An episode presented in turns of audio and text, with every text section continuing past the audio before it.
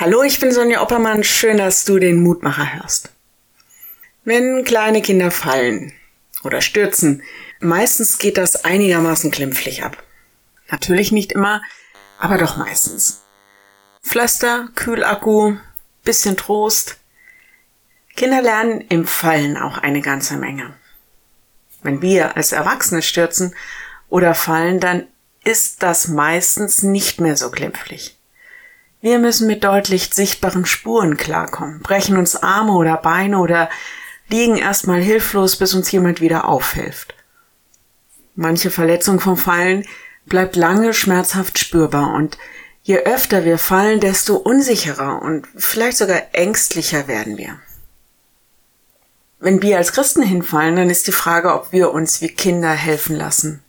Von einem Gott, der da ist und uns aufhilft, vielleicht unsere Wunden versorgt, und wir sogar geistlich etwas lernen. Oder sind wir Erwachsene, die dann immer tiefere und ernsthaftere Spuren bekommen, vielleicht ängstlich oder gar unbeweglich werden in ihrem Glauben. Die Losung heute, wenn ich sprach, mein Fuß ist gestrauchelt, so hielt mich Herr deine Gnade. Psalm 94, 18. Interessanterweise greift der Vers im Anschluss unsere Ängste auf. Zeiten, in denen mein Herz voller Sorge und Ängste waren, haben mich auch gelehrt, durch Gottes Ermutigung und Trost und Beistand, ja, wieder froh zu werden, glücklich zu sein.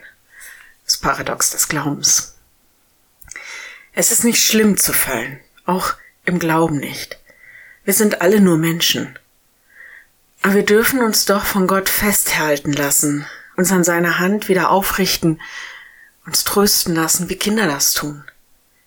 Wer meint, dass diese oder jene Verletzung oder Schuld nie mehr heilen kann, ich glaube, dem ist gut damit geraten, das Innerste seines Herzens diesem großen Gott der Gnade anzuvertrauen. Denn er ist barmherzig und gnädig. Ich lade dich ein, noch mit mir zu beten.